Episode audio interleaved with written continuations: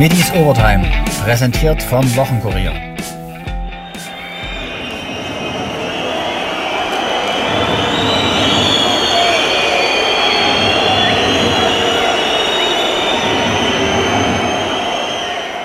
Das gab es in dieser Saison noch nie. Ein Pfeifkonzert, als sich die Mannschaft nach dem 2 zu 3 gegen Elversberg dem K-Block stellt. Dynamo-Kapitän Tim Knipping kann die Fans verstehen. Ja, ist ja auch verständlich. Also wenn man zu Hause 3-2 gegen Elversberg äh, verliert, ist klar, dass sie uns nicht mit äh, Applaus empfangen. Äh, ist natürlich klar, dass die, die Leute, die wieder zahlreich hierher kommen bei dem Wetter, äh, dann natürlich frustriert darüber sind. Wir sind genauso frustriert, wir sind auch enttäuscht, ich könnte auch kotzen. Aber wir können es jetzt, wie gesagt, nur besser machen und müssen jetzt weiter hart daran arbeiten. Gästetrainer Horst Steffen war natürlich hochzufrieden nach dem Auswärtssieg. Ähm, zum Spiel möchte ich sagen, dass wir in der ersten halben Stunde sehr ordentlich unterwegs waren, ähm, gute Angriffe gefahren haben, wenig zugelassen haben. Das äh, hat sich danach ein Stück weit geändert. Bis zur Halbzeit, da haben wir zu offen agiert und äh, Dresden hat Druck gemacht und mehr Möglichkeiten sich erspielt. Zweite Halbzeit ein ähnliches Bild. Wir haben etwas tiefer verteidigt und wollten Gegner mehr vom Tor weghalten. Trotzdem war immer wieder Druck da und auch Torchancen da, wo wir uns in alles reingeschmissen haben. Aber auch Nikolas hatten, der hin und wieder glänzend pariert hat. Ähm, unsere Konter, die natürlich zwangsläufig dann mal kamen, äh, haben wir zum Teil zu Ende gespielt, ähm, bis zum Torabschluss, aber eben auch manchmal nicht, ähm, sodass wir noch ein, zwei Chancen auch haben liegen lassen. Aber am Ende müssen wir ganz klar sagen, dass wir natürlich sehr froh sind, äh, gegen so einen starken Gegner 3-2 gewonnen zu haben, mit ein bisschen Glück, mit ein bisschen Power, was wir äh, ja, mit ins Spiel gebracht haben und Gegenwehr hatten. Dementsprechend bin ich sehr, sehr glücklich und zufrieden über die gebrachte Leistung. Und Zwölf Punkte und Leverkusen aus dem Pokal geschmissen. Wie geht man in Elversberg damit um? Horst Steffen? Also erstmal ähm, bin ich froh über diese Situation, dass wir vier Siege haben, dass äh, zwölf Punkte auf dem Konto stehen, dass wir Leverkusen geschlagen haben. Das ist eine super Bilanz. Ähm, die Art und Weise, wie wir Fußball spielen, äh, hat auch, glaube ich, äh, für Anerkennung gesorgt. Das finde ich auch toll, dass die Mannschaft mutig Fußball spielt und nicht sich irgendwo einigelt und mit Langholz versucht, Spiele zu gewinnen. Das haben wir geschafft. Ich bin überrascht darüber, dass das so gut gelungen ist. Ähm, wir hatten Gegner, die das ein, Stück weit auch zugelassen haben, muss man auch ganz klar sagen. Ähm, aber die Mannschaft äh, hat einen tollen Teamgeist. Wir haben gute Spieler äh, in unseren Reihen, können ähm, eben auch dann die Neuzugänge ganz gut einbauen, weil der Rest äh, geblieben ist und schon da ist. Insofern haben wir einen großen Vorteil, dass da aus einer Euphorie, aus einem Zusammenhalt was gewachsen ist. Und wenn man dann so startet in die, in die Saison mit einem 5-1 auch in Essen, dann kann sich vieles entwickeln und ich würde da so lange dranbleiben, wie es irgendwie geht. Dynamo-Coach Markus Anfang kritisiert vor allem eins. Zwei Standards abgewehrt, aber dann nicht um den zweiten Ball gekämpft. Zum Spiel ähm, ist es so, dass wir wie gegen Viktoria Köln kurz vor der, vor der Halbzeit, da haben wir 1-0 geführt und haben dann 25 Minuten vom Spiel komplett hergeschenkt. Heute waren es die ersten 15 Minuten und dann liegst du 2-0 hinten nach einer Standard- oder nach zwei Standardsituationen, gar nicht Situationen, wo wir klassisch ausgespielt worden sind, sondern nach zwei Standardsituationen. Und da auch nicht der erste Ball, sondern der dritte, vierte Ball. Und wenn man dann hinten raus sieht, wie Elversberg sich in jeden Schuss reingeschmissen hat, wie der Torwart sich in jeden Schuss reingeschmissen hat, wie die Innenverteidiger am Ende des Tages alles gnadenlos versucht haben, noch zu verteidigen mit Leidenschaft, das hat dann, ähm, glaube ich, uns am Anfang ein bisschen gefehlt von allen Spielern, nicht nur von den, von den Verteidigern. Äh, einfach dieses gnadenlose Verteidigen, unser Tor verteidigen, um kein Gegentor zu bekommen. Und dann nach dem 2-0, wenn du dann 2-0 hinten liegst, wird es natürlich sehr, sehr schwer gegen so eine Mannschaft, die auch ähm, sehr, sehr schnell umschaltet und nach vorne spielt. Aber dann waren wir eigentlich im Spiel und dann haben wir zwei hundertprozentige Chancen schon allein durch Kutsche, der dann äh, den machen kann. Dann ähm, hat Chris noch eine hundertprozentige Chance kurz vor der Halbzeit. Und dann machen wir zwei Standardtore, die aberkannt worden sind. Das zweite ist ähm, vielleicht schwierig, äh, dass man das aberkennt, aber ich will auch den Schiedsrichter nicht am Ende des Tages äh, für unsere Niederlage verantwortlich machen, weil wir hätten auch vorher die Tore machen können. Aber da waren wir richtig im Spiel und da hätten wir auch mindestens äh, den Ausgleichstreffer machen können. Dann kommen wir raus, spielen auf ein Tor, haben eine Chance nach der anderen. Und klar kriegen wir Konteraktionen, ist auch klar. Und ja, dann war eigentlich der nächste Schuss, den wir aufs Tor bekommen haben, war drin. Und dann läufst du wieder hinterher. Und was wir halt gemacht haben, wir haben uns nicht aufgegeben, wir haben die Bälle vorne reingespielt und ich glaube, die eine Szene, wo wir dann einfach auch alles getroffen haben, die war halt mal heute exemplarisch dafür, dass der Ball einfach nicht reingeht. Ähm, ja, es ist zum Bezeichnen, dass Amo dann vorne das Kopfballtor gemacht hat, obwohl wir eigentlich zwei große Stürmer vorne haben. Das haben wir leider nicht geschafft. Es tut weh. Es tut nicht nur äh, den Fans weh, es tut uns weh, es tut der Mannschaft weh. Und äh, wir müssen gucken, dass wir uns da recht schnell äh, rauskämpfen, weil glaube, das sind Themen, die man über Kampf auch machen kann und über Leidenschaft machen kann. Und wir müssen halt zusehen, dass wir nicht immer Teile vom Spiel einfach dem Gegner überlassen und herschenken und da immer wieder hinterherlaufen. Stellt sich die Frage, war die Defensive mit nur einem Sechser personell zu schwach aufgestellt? Ja, also es ist ähm, immer Inter Interpretationssache. Ähm, wir haben ja mit Michael Akoto einen, einen, defensiven Spieler mehr aufgestellt anstatt Jule Kade. Äh, von daher haben wir ja zwei Spieler gehabt im Zentrum und es geht am Ende auch darum, dass du dann auch die Zweikämpfe dann für dich entscheidest. Wir können auch mit vier Sechsern spielen und am Ende, wenn du die Zweikämpfe nicht gewinnst, dann hast du vielleicht nominell viele Spieler auf dem Platz, die Zweikämpfe gewinnen können, aber wenn sie sie nicht gewinnen, dann ist es egal, wie viel du aufgestellt hast. Und ich glaube nicht, dass die Gegentore aufgrund dessen jetzt sind, ähm, weil wir vielleicht nicht mit Sechsern nebeneinander agiert haben, sondern ein bisschen versetzt vielleicht agiert haben, sondern wir haben die Gegentore bekommen, weil wir die Standardsituation nicht verteidigt haben. Anfang über die Chancenverwertung. Wenn ich das im Vorfeld schon gewusst hätte, dann wäre es gar nicht passiert.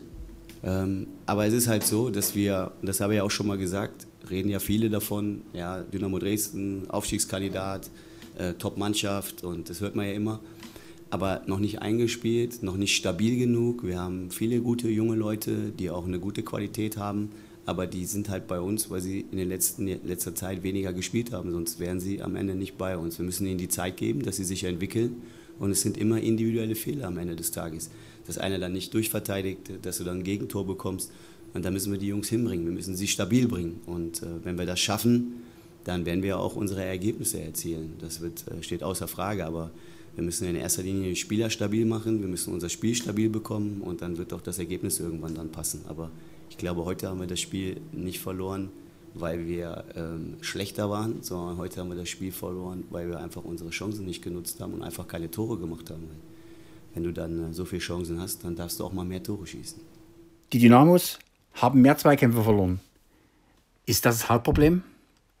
Markus Anfang? Weiß ich nicht, so weit würde ich, jetzt, würde ich jetzt nicht gehen. Das sind halt immer verschiedene Spielsituationen. Und wenn du dann in eine, eine Unterzahlsituation kommst im Mittelfeld, dann ist es auch immer schwer, Zweikämpfe zu gewinnen. Aber ähm, ja, wenn man sieht, wie, wie Elversberg im 16er sich in jeden Schuss reingeschmissen hat. Das hat jetzt nicht zwangsläufig was nur mit Zweikämpfen gewinnen zu tun, sondern es hat einfach damit zu tun, dass du dann auch leidenschaftlich dein eigenes Tor verteidigst auf Biegen und Brechen.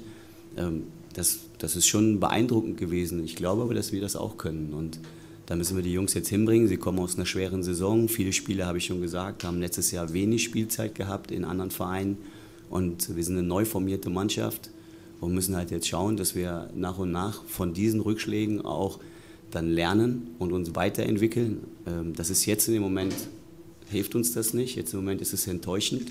Es muss auch enttäuschend sein, es muss auch wehtun, ähm, damit wir daraus lernen. Und dann müssen wir halt schauen, dass wir das in den Wochen, die jetzt kommen, besser machen. Wie weh tut die drei Gegentore? Nee, ich habe ja auch gesagt, ich hätte keine, kein Problem damit gehabt, wenn wir einfach alle Chancen reingeschossen hätten. Da hätte ich kein Problem gehabt damit. Also ich glaube, wenn wir das gemacht hätten, hätten wir heute einiges an Tore geschossen. Dann wäre es heute sehr torreich geworden, das Spiel aber das haben wir halt nicht gemacht. Und ähm, es ist jetzt nicht so, dass wir in die Spiele reingehen und ähm, hundertprozentige Torchancen vom Gegner äh, nach und nach zulassen. Also so, dass direkt immer wieder Situationen kommen, wo wir Schwierigkeiten haben, das zu verteidigen. Das passiert halt mal, aber ähm, wir müssen halt eine, eine, Ruhe dann ausstrahlen. Aber es ist jetzt auch nicht so gewesen, dass Elversberg jetzt eine hundertprozentige Chance nach der anderen rausgespielt hat. Es waren Standardsituationen und wir haben uns aber Chancen rausgespielt. Und wenn du die Chancen halt rausgespielt hast, dann, dann musst du sie halt auch verwerten. Und es gibt vielleicht einige Spieler, die sind in der letzten Zeit weniger in solche Spielsituationen gekommen. Und jetzt kommen sie wieder da rein und können Tore machen. Und äh, ich erlaube jedem Spieler, äh, Tore zu machen. So wie Amo das gemacht hat, so darf das jeder bei uns. Und ich glaube, dass auch, ob das Kutsche ist, ob das der Manu ist, ähm, ob das Chris ist, ich glaube, jeder hat heute seine Chance gehabt, Tore zu schießen. Auch in Knippings Fazit geht es zuerst um die letztlich entscheidende Phase zu Spielbeginn. Ja, weil uns äh, wie letzte Woche ein paar Minuten das äh, Spiel gekostet haben. Ähm, gerade die ersten Minuten oder ja, 15 Minuten, wo wir nicht auf der Höhe waren, äh, hat der Gegner das äh, eiskalt bestraft. Äh, die waren in den ersten Minuten flinker und haben das gnadenlos ausgenutzt, haben die Tore geschossen. Ja, und dann, dann läufst du wieder an und dann ist es natürlich schwierig, auch gerade auf dem Platz, der sehr, sehr tief ist, der nass ist. War dann nicht so einfach, dann war es natürlich auch ein Kampfspiel. Nichtsdestotrotz, glaube ich, hatten wir wieder unzählige Chancen, machen zwei Tore. Ähm, aber es reicht dann auch nicht. Da muss man auch mal sagen, zwei Tore zu Hause müssen auch mal reichen. Das müssen wir uns natürlich ganz klar ankreiden, dass, äh, dass die Tore viel zu einfach gefallen sind. Nichtsdestotrotz hätten wir, glaube ich, noch vier, fünf schießen können. So, und das sind natürlich äh, die Baustellen, an denen wir arbeiten müssen. Das äh, müssen wir schnellstmöglich hinkriegen. Ist für den Abwehrchef die Defensive das größte Problem? Ja, was heißt Defensive? Akute Baustelle. Wir kriegen zwei Standardgegentore. Wir wehren den ersten Ball ab und dann äh, lassen wir die Männer außer Acht beim zweiten Tor. Ich glaube, das hat das hat einfach auch was mit Zuordnung zu tun. Es geht nicht nur auf die Defensive. Ich glaube, wir hatten auch in der ersten Halbzeit fünf Chancen äh, gegen Elversberg. Wenn wir da drei Tore schießen, äh, dann sagt auch jeder, ja, die, die, Defensive von Elversberg ist der Fall. Also es ist die gesamte Mannschaft. Wir verteidigen zusammen, wir greifen äh, zusammen an. Und beides war heute einfach nicht gut genug. Ja, wir hätten effizienter verteidigen müssen und hätten kaltschnäuziger vorne die Tore machen müssen. Und wenn uns das gelingt, ich glaube, dann gewinnen wir die Spiele auch. Zwei Tore wurden nicht gegeben. Bringt einen das als Spieler aus der Ruhe? Tim Knipping? Das heißt aus der Ruhe. Es sind natürlich viele Sachen, die jetzt dann äh, einfach auch zusammenkommen und irgendwie fehlt uns gerade das Quäntchen Glück. Ich habe es dem, Schiri auch gesagt, dass er sich das nochmal anschauen soll. Äh, auch, äh, ich habe es eben beim MDR schon gesagt, weiß nicht, wenn wir nach vorne gehen und äh, ein großer Spieler kriegt einen Schlag gegen den Kopf oder wird geschubst oder weiß es ich, dann wird nie was gegen uns gepfiffen. Aber wenn einer von uns halt irgendwie mal den Gegenspieler berührt und dahin fällt, wird direkt gepfiffen. Also ist sehr, sehr schwierig. Klar kann man jetzt sagen, gibt es einen Videobeweis, den gibt es aber nicht. Äh, ich hoffe, dass sich einfach mit der Zeit ausgleicht und äh, das Glück dann auch wieder von unserer Seite. Apropos Abwehr. Udo Schmuck war in den 70er und 80er Jahren Dynamos Vorstopper. Wie sieht sein Fazit aus? Ganz schwierig. Wir haben verloren und eigentlich müssen wir zu Hause ganz anders spielen, viel aggressiver anfangen und nicht so verhalten spielen. Ja. Aber der Gegner hat auch einen guten Ball gespielt, muss man zugeben. Ja, aber der Gegner kann im Endeffekt nur so spielen, wie es der, äh, der Gastgeber zulässt. Ne? Und das war zu wenig heute. Ist also Abwehr ein Problem und Angriff bei uns? Ja, Gesamtkonzept. Der Blick richtet sich jetzt nach vorn. Am Sonntag geht's nach Aue. Kapitän Knipping weiß, um die Bedeutung des Sachsen-Derbys für die Fans. Das ist ein Derby und das Spiel wollen wir gewinnen. Das Spiel heute äh, können, können, wir nicht vergessen machen, können wir nicht rückgängig machen, aber wir wissen natürlich, äh, dass die Stunde geschlagen hat und äh, wir wissen, was das Spiel auch gerade für die ganze Region bedeutet. Und da müssen wir natürlich nochmal eine Schippe drauflegen und ein anderes Gesicht zeigen und gerade dann natürlich auch, auch körperlich und zweikampfbetont da reingehen. Das Spiel müssen wir. Mit Dynamo beschäftigt sich Jens Genschmer, der Gründer des Dresdner Fußballmuseums, schon einige Jahrzehnte. Ich sprach mit ihm über Vergangenheit, Gegenwart und Zukunft. Herr Genschmer, das Fußballmuseum ist in aller Munde, läuft nach Corona wieder. Was gibt es Neues in naher und in ferner Zukunft? Ja, Neues gibt es immer wieder. Ich äh, freue mich immer wieder, wenn ich mal das eine oder andere neue Dokument oder Exponat bekomme. Äh, jetzt ist so ein bisschen die Zeit vor dem 70-jährigen Vereinsjubiläum von Dynamo. Dort habe ich verschiedene Ideen. Unter anderem sind wir gerade in der Planung, eine Ausstellung zum Jubiläum im Kaufpark Nickern zu organisieren. Thema sollte sein 70 Jahre Dynamo in 70 Trikots präsentiert. Äh, gleichzeitig plane ich noch eine Ausstellung, das ist so eine Idee, wo ich noch nicht genau weiß, wo ich es mache, äh, zu Dokumenten aus den 70 Jahren, also Glückwunsch schreiben, Urkunden schreiben, äh, ganz normal, den, den ganz normalen täglichen Ablauf im Verein. Das sollen so zwei Sachen sein, die ich vom Fußballmuseum fürs nächste Jahr plane. Da braucht man natürlich immer eine gewisse Vorzeit äh, und bin natürlich auch immer schon wieder ja, gespannt, was als nächstes als Exponent fürs Museum vorbeigebracht wird. Was war in den letzten Wochen und Monaten das kurioseste oder ausgefallenste Exponat, was zugeschickt oder abgegeben wurde? Äh, ich habe jetzt mal äh, bekommen das Kündigungsschreiben vom Sigi Held äh, als Trainer. Das war ganz normal handschriftlich, äh, wahrscheinlich sozusagen am Frühstückstisch äh, in drei Zeilen mitgeteilt, Dynamo, dass er äh, kündigt. Ich weiß nicht, wie Herr Otto damals reagiert hat. Und das sind solche Sachen, die eigentlich genial sind. Auch so ja. die Person, die Situation, die Geschichte um, ich sage mal, seine Zeit bei Dynamo und solche Dokumente äh, bringen eigentlich ganz gut die 70 Jahre wieder. Und das war ist so ein Grund, warum ich eben da überlegt habe, sowas zu präsentieren. Dynamo aktuell, wie ist Ihre Meinung? Ach, ich bin eigentlich ganz positiv gestimmt. Wir sind alle äh, nach dem Spiel gegen Laudern und ich sage mal die Saison davor in ein tiefes, tiefes Loch gefallen. Bin immer wieder erstaunt, wie schnell sich der normale Dynamo-Fan sonst so wieder rausrabbelt. Ich bin wirklich positiv gestimmt. Das bedeutet für mich nie, dass ich den sofortigen Wiederaufstieg äh, sozusagen verlange. Ich, ich, ich, hoffe, dass es äh, eine erfolgreiche Saison wird. Erfolgreiche Saison bedeutet für mich attraktiven Fußball, eine Weiterentwicklung der Mannschaft von Spiel zu Spiel, Teamwork zwischen Spielern, Trainerstab und Fans.